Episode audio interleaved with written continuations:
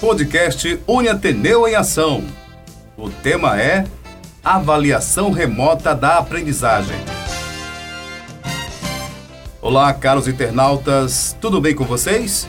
Começa agora mais uma edição do podcast Uniateneu em Ação, um produto de comunicação do Centro Universitário Ateneu que tem o objetivo de discutir assuntos de interesse do nosso público, contando com a participação de gestores, coordenadores e professores da Uniateneu, como também de profissionais do mercado que vêm aqui e compartilha todos os seus conhecimentos e experiências. E nessa edição, vamos falar sobre o tema Avaliação Remota da Aprendizagem. Para conversar com a gente sobre esse assunto, Recebemos hoje o professor João Carlos Rodrigues, docente do curso de Pedagogia da Uniateneu, onde a gente agradece de montão para falar sobre esse tema. Professor João Carlos, muito obrigado. Olá, muito obrigado também. É uma satisfação para mim estar aqui falando para vocês, para todos nós que compõem a comunidade Ateneu e para você também que está passando por aqui e quer ficar e nos ouvir. Obrigado, a gente que agradece, professor. A gente, a gente é, já, já começa falando sobre esse tema que é tão assim, eu acho um, um tema muito vasto, né? Que a gente pô, até hoje fala sobre a avaliação, porque, do meu ponto uhum. de vista, professor, avaliar é muito difícil e complicado, né? Para você Sem avaliar. Uhum. Para a gente começar o nosso podcast, eu pergunto ao senhor quais os tipos de avaliação, segundo os, os estudiosos desse tema. Muito bem. É, em relação a, antes de falar exatamente dos tipos de avaliação, eu queria desmitificar essa palavra avaliação. Ah, vai avaliar, as pessoas têm medo, né, ficam nervosas. Muita gente, na hora de uma avaliação sua, trava, sabe tudo, até decora, né? É, aí dá o branco total radiante em ação. É. Tá? Por quê? É o medo, né? mas de qualquer forma, quer queira, quer você não queira, você está sendo avaliado todos os dias. Quando você vai a um restaurante, olha um prato e diz, ah, eu gostei, eu não gostei. Você vai comprar uma roupa no shopping, passa olhando, o que, que você faz? Olhando de cima a baixo, você está avaliando se compra, se não compra, se é bonita, se é feia, se é curta, se a cor é berrante, se não é berrante. Então nós fazemos avaliações. Fazemos avaliações das pessoas, ela está bem vestida, está mal vestida, ao meu ver, então isso é uma avaliação. Quando se vai é, a uma entrevista de emprego, você está, está sendo avaliado, você está avaliando a empresa. Entendeu? Então a avaliação não é o bicho de sete cabeças. Em se tratando de avaliação escolar, aí sim entra a questão da especificidade da avaliação. E os estudiosos da avaliação escolar geralmente dividem em quatro, cinco tipos. Que eu destaquei cinco tipos de avaliação: é a avaliação diagnóstica, a formativa, a somativa, a autoavaliação e a avaliação cooperativa. Tá? Então, se você permitir, posso discorrer um pouquinho aqui sim, sim, sobre, vontade, sobre cada uma delas, inclusive o nosso público né, nos ouvir aí. Então, a avaliação diagnóstica é estabelecer um diagnóstico. Você vai fazer o exame, vai fazer um diagnóstico né, não, com o médico para saber o que é que você tem. Da mesma forma, o professor pode proceder uma avaliação diagnóstica com os alunos no começo do ano, geralmente, para saber como que eles estão. Então, vamos saber que eles estão cursando o segundo ano do ensino é, fundamental. Aí, no começo do ano, a professora passa uma provinha com os conteúdos, com os objetos de conhecimento do primeiro ano.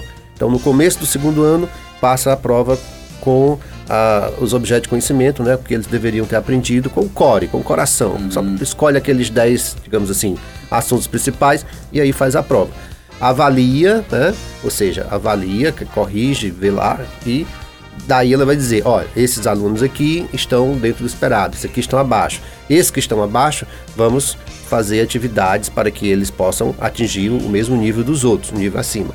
Então, esse é o educador, ele vai ter um panorama geral da turma antes de começar as atividades, tá certo? Essa avaliação, portanto, o professor vai conseguir, conseguir identificar o que, que os alunos sabem né, bem, o que é que eles sabem mal, o que é que eles não sabem de jeito nenhum. E a partir daí ele pode agir.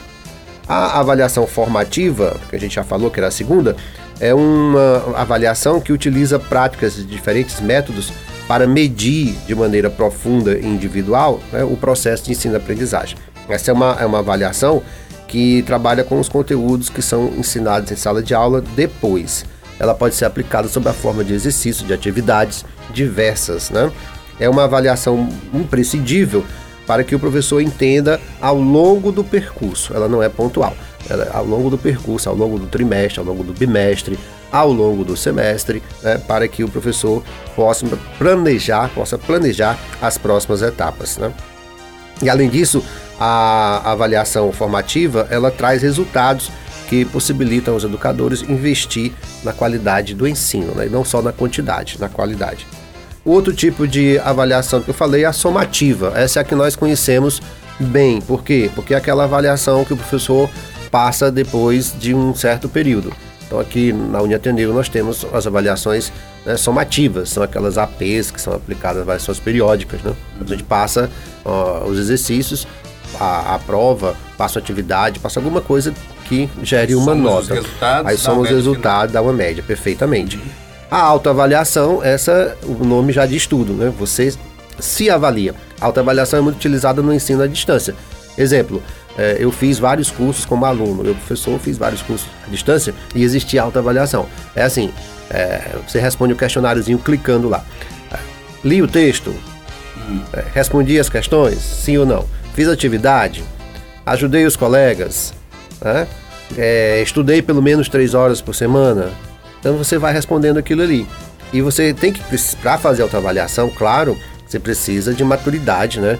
Para não, não mentir para você mesmo, nem para o professor. Que às vezes. Honestidade. honestidade. Também, né? Às vezes você, você quer dizer, não, eu tenho que mostrar que sou bom aluno, né? Aí diz sim em tudo, quando na verdade você não conseguiu estudar naquela semana. Né?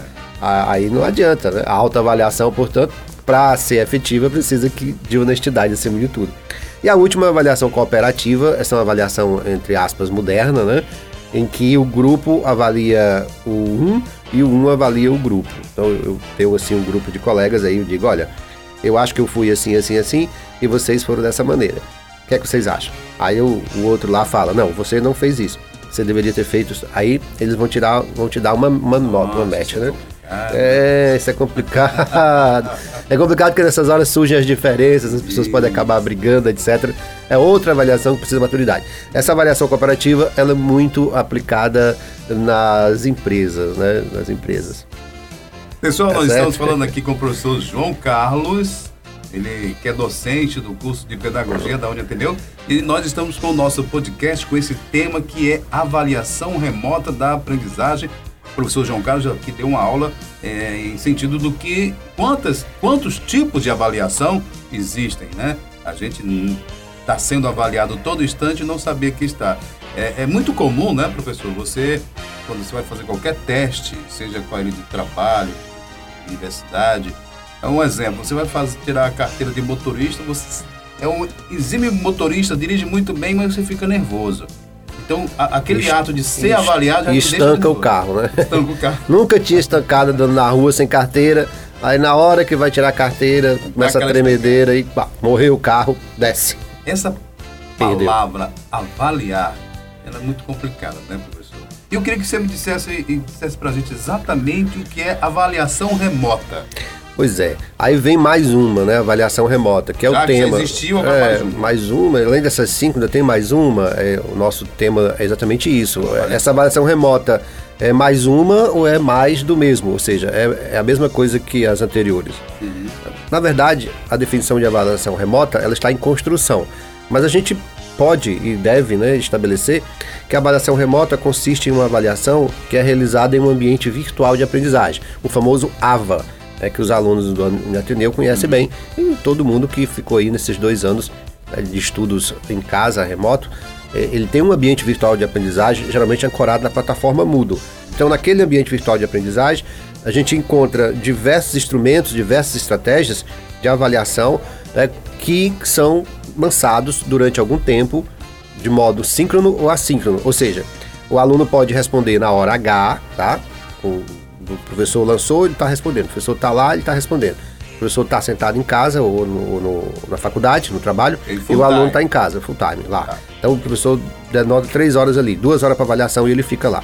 Ou então o professor lança a tarefa, lança as, as perguntas e dá dois, três dias para o aluno responder. Isso é chamada avaliação remota. Certo? Ela pode é, ocorrer de diversas maneiras. A maneira mais comum é através de perguntas de múltipla escolha que o aluno marca e a resposta já sai automaticamente e a nota também. Essa é a famosa avaliação remota. Pessoal, mais uma vez eu quero dizer para vocês que hoje nós estamos aqui com o professor João Carlos, ele é docente do curso de pedagogia e o nosso, nosso podcast hoje está falando sobre esse assunto que para mim é tão peculiar, que é avaliação. E hoje falando sobre o tema específico, avaliação remota da aprendizagem. Olha, muitos professores, professor, se preocupam com a chamada pesca, ou aquela cola do aluno, né? No nosso tempo era cola. Alguns usavam falando pesca durante a avaliação remota, ou qualquer avaliação, isso é um fato, né? É, e, e, de fato, é preocupante isso, professor? Bom, é, existe o, o, fato que nós podemos negar da cola, né? Uhum. Nós, todos nós que estamos aqui hoje no mercado de trabalho fomos estudantes. E ou passamos cola. Mas em casa, remoto, ele vai colar de quem? ou passamos cola sentado na cadeira ao lado, né? ou recebemos. É, mas, como você está falando aí, no ensino remoto, ele vai pescar como? Ah, aí é que é fácil, né? Que não tem o professor com aquele olho grande, fiscalizando, para tomar a prova. Ah, você está pescando, olha para o lado. Ei, menino, guarda a caneta, guarda. Vou tirar um ponto. É, guarde essa borracha, esse papel, que papelzinho é esse? Né? A régua. A régua. Então, há inúmeros fatos. Então, essa cola ou essa pesca, ou a consulta ilegal, tá? a consulta não autorizada, ela de fato existiu, existe, sempre vai existir. O ser humano tende a burlar as regras, certo? No ensino remoto, então, meu amigo, nós estamos com um problema sério. Por quê? Porque o aluno, o estudante, a estudante está sozinho em sua casa ou no seu trabalho e está só ele entre as quatro paredes respondendo um, uma prova, um exercício, uma tarefa diante de uma tela de computador ou celular. E ele tem ali à mão todo o material de que ele dispõe. Ele tem os livros, se ele quiser, ele tem a cópia, tem a xerox, tem os slides impressos em PowerPoint. Tenho... Ele pode usar, pode responder no notebook ou no computador e do lado ter o celular linkado à internet. Ele pode pesquisar na hora que ele quiser. Enfim, ele pode consultar, para usar a palavra bonita, né? Uhum. Ao invés de pesca e cola, isso. ele pode consultar onde ele bem quiser, na hora que ele quiser. Isso é, isso é um fato. E um detalhe importante: dificilmente a universidade, tá? o colégio, a escola, vai conseguir impedir essa consulta é, durante a avaliação remota. Então, a cola, a consulta durante a avaliação remota é um fato, certo? É um fato. Não há como evitar essa troca de, de informação. As escolas evitam, tentam evitar isso utilizando a seguinte estratégia. Veja vocês o que, é que as escolas chegam a fazer. Eu estava lendo né, reportagens sobre, sobre esse, esse, esse acontecimento né, da avaliação remota. Olha só, existem escolas que exigem câmeras ligadas né, durante todo o tempo de prova. Tá? Câmera ligada durante todo o tempo de prova. Só você tem que manter a câmera ligada. E é uma câmera de cima, eu quero uma câmera de cima, eu quero uma câmera de lado que pegue você do lado do computador. É, eu quero. Existem técnicas que a informática utiliza de monitorar quais abas do navegador estão abertas.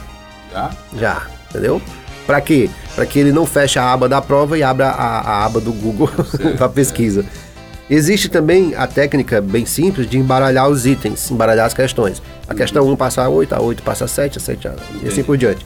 Ou então uh, fazer questões discursivas, que os professor, professores não gostam muito durante questão discursiva, porque se tiver 100 alunos, que geralmente as salas virtuais são muito grandes, se tiver 100 alunos para responder 10 questões discursivas de cada um, meu amigo, você vai ter que ler uma verdadeira enciclopédia, né? E aí a, a universidade quer lançar a nota em 48 horas. Poxa, como é que você vai corrigir? É mais difícil. De qualquer maneira, finalizando esse comentário aqui, meu amigo, só tem dois caminhos básicos para a universidade, para a escola, para as instituições de ensino.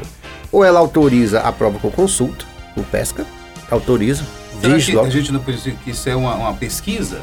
ele não vai também aprender se ele for pesquisar, se ele for buscar, ele vai ter que buscar, vai ter que ler um termo ah, para depois responder. Ah, também não vai estar pesquisando, não uh -huh. vai estar é, estudando, vamos dizer assim. Isso, isso, vai.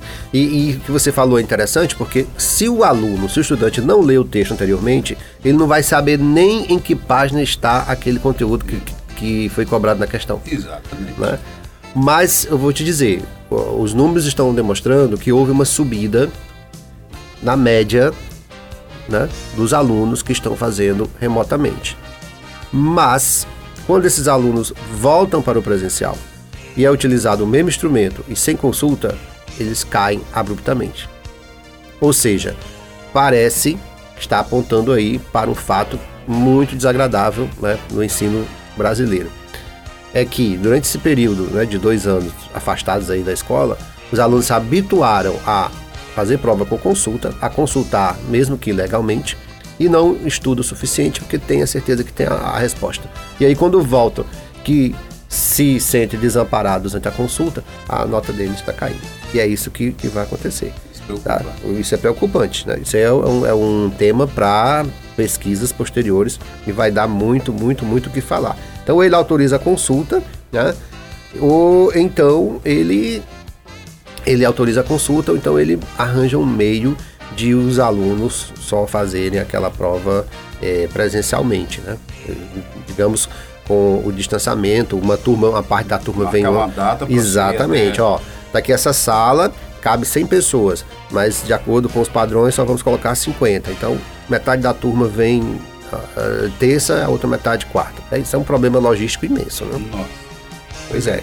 Em resumo, meu amigo, não há como garantir resolução de prova oral online sem pesca. E a é próxima pergunta que eu vou fazer para o professor é justamente como o professor deve proceder para avaliar remotamente né, a aprendizagem. Então é, é complicado, né, professor? É. Avaliar. Isso. Remotamente aí. É. Partindo do que a gente acabou de falar, que é impossível eu controlar é, a pesca no ambiente é, remoto, no ambiente online, é, é, impossível, eu tenho que autorizar. Então eu parto do princípio de que os alunos podem, vão consultar, mesmo sem a minha autorização. É claro que há aluno que diz assim: olhe, eu sei é, eu sei de colegas meus que estão pescando, estão tirando nota boa, e eu não estou, tirei nota baixa. Bom, isso aí é questão de ética, né? Comportamento ético. Eu posso pescar? Posso. Eu quero pescar? Eu quero. Quero tirar nota boa? Eu quero. Não deu tempo de estudar. Eu devo pescar?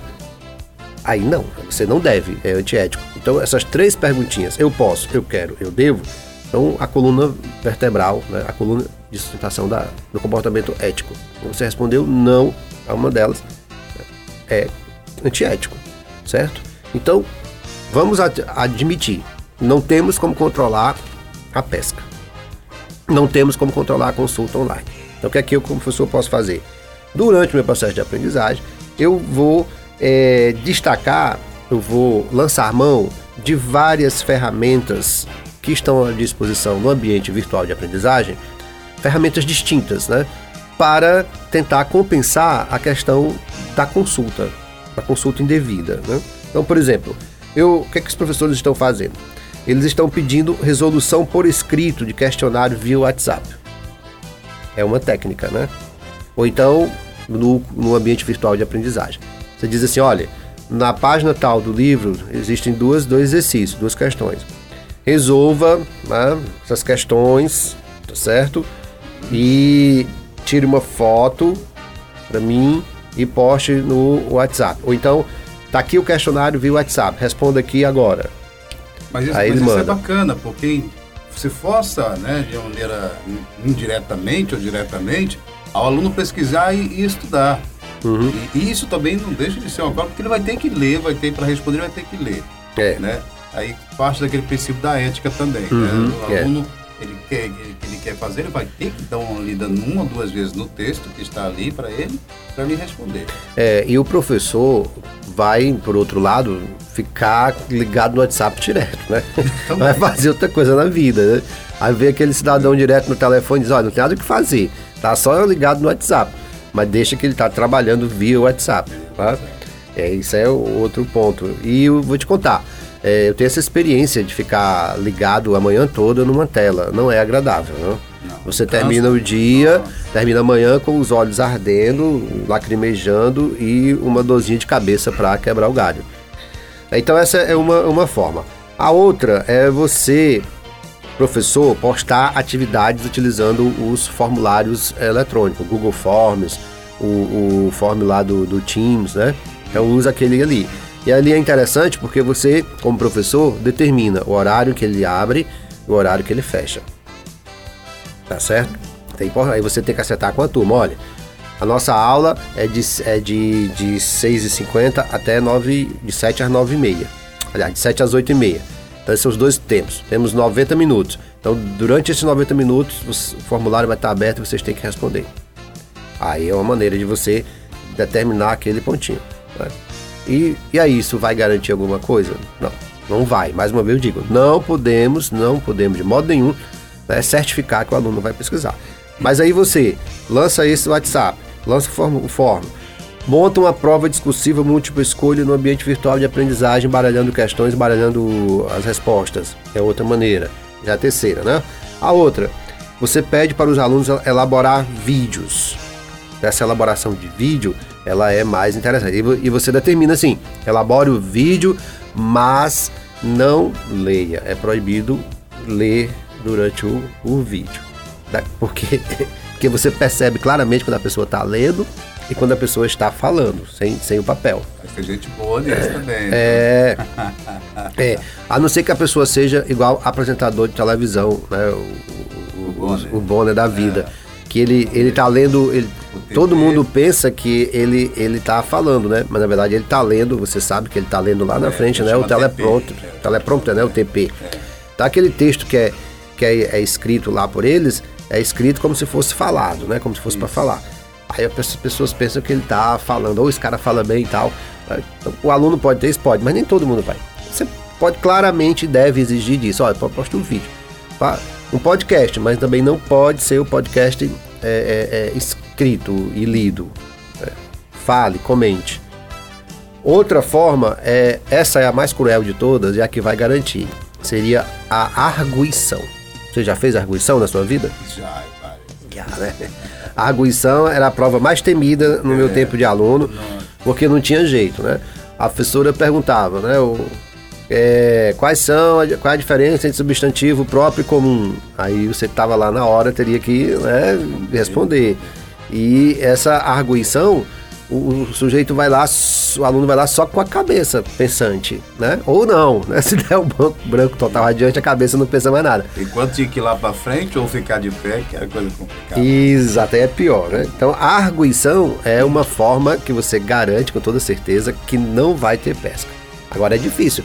Mais uma vez eu digo, ambiente virtual de, de aprendizagem, as salas virtuais com 100 alunos, com 80 alunos. Dá para o professor fazer arguição com todo mundo assim? É complicado, né? muitas horas, né? É, se for uma sala menor, o professor pode sim fazer essa questão de arguição.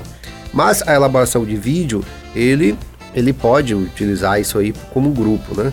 E pode fazer a famosa aula invertida. Né? A aula invertida é aquela aula que é bastante é, difundida atualmente, que você dá o tema, divide as equipes, tá? Dá o tema para cada equipe diz o que, a equipe tem que estudar e no final a equipe apresenta. É o famoso sem, sem, seminário, seminário, seminário, né? O famoso seminário e, que agora... De passagem, eu, eu, sempre gostei muito de fazer é. seminário, eu acho que aprendi é, bastante. É, é boa.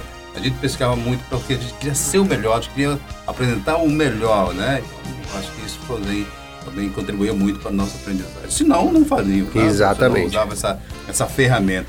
É verdade. A gente viu aqui que quantas, quantas quantos tipos de avaliação que o senhor falou aqui, né, professor? Isso. São instrumentos de avaliação para evitar essa questão da. da ou, ou, diminuir a questão da, da pesca, né? Porque, como eu falei para você, o que se avizinha em termos de ganho de aprendizagem né, não é bom. Mas quando você chega para avaliar o, o, ser como um todo, é mais complicado ainda. Né? Com certeza, com certeza. Mas, professor, está chegando já aqui ao nosso final do nosso podcast, mas eu tenho uma última é, pergunta para o senhor. Uhum. É, a avaliação remota é uma novidade ou é mais do mesmo? Bom, pelo que vimos, ela é, ela é novidade em um aspecto somente, né? O suporte no qual ela está acorada, ou seja, é, onde que eu estou fazendo a avaliação? Estou fazendo a avaliação numa tela de computador, através da internet, etc. Isso é uma novidade. Né? Não é no, no papel, que a, a, aquela antiga era o papel. Né? É, vo, é você com a canetazinha, lápis, a borracha, tá? Se for matemática, pode usar uma régua, calculadora, alguma coisa que o professor disser. Mas é você e o papel. E só. Né? E a tentativa de cola, não esqueça, né? É você e o papel. É você e o papel. Bom, isso no nível tradicional. Mas essa avaliação remota, ela é novidade porque agora o suporte não é mais o papel, é a tela. Essa é a, é a novidade. Ela, enfim, eu defendo e dá para demonstrar aqui pelo que falei que é mais do mesmo, apenas com suporte diferente, com a roupagem diferente. Que a gente continua fazendo provas múltipla escolha, continua lançando as questões discursivas, continua pedindo os trabalhos, né? continua pedindo resolução de exercícios. Todas aquelas tarefas que nós fazíamos é, presencialmente, nós as estamos reproduzindo, só que de forma no ambiente virtual. Então, é isso aí. Pessoal, chegamos ao final de mais uma edição do nosso podcast Uni Ateneu em Ação. Nesta edição, conversamos sobre esse tema, avaliação remota da aprendizagem. Agradecer a participação do professor João Carlos Rodrigues, ele que é docente do curso de, de Pedagogia da Uni Ateneu. E também agradecer a você, caro internauta, que escutou o nosso podcast até aqui. Professor, muito obrigado, viu? Muito obrigado também. Para mim foi de novo, reitero a satisfação de estar aqui com vocês. Um abraço a todos e felicidade e vamos estudar. Sem pescar. Sem pescar. e a gente conta com a sua participação aqui em outro tema e também pode ser até a avaliação, que é um tema muito vasto, né, professor? Uhum, muito, muito. Muito bem. Podcast Uni Ateneu em Ação. É uma realização do Centro Universitário Ateneu. Apresentação: Felipe Dona. Produção: Jair Melo. Até lá!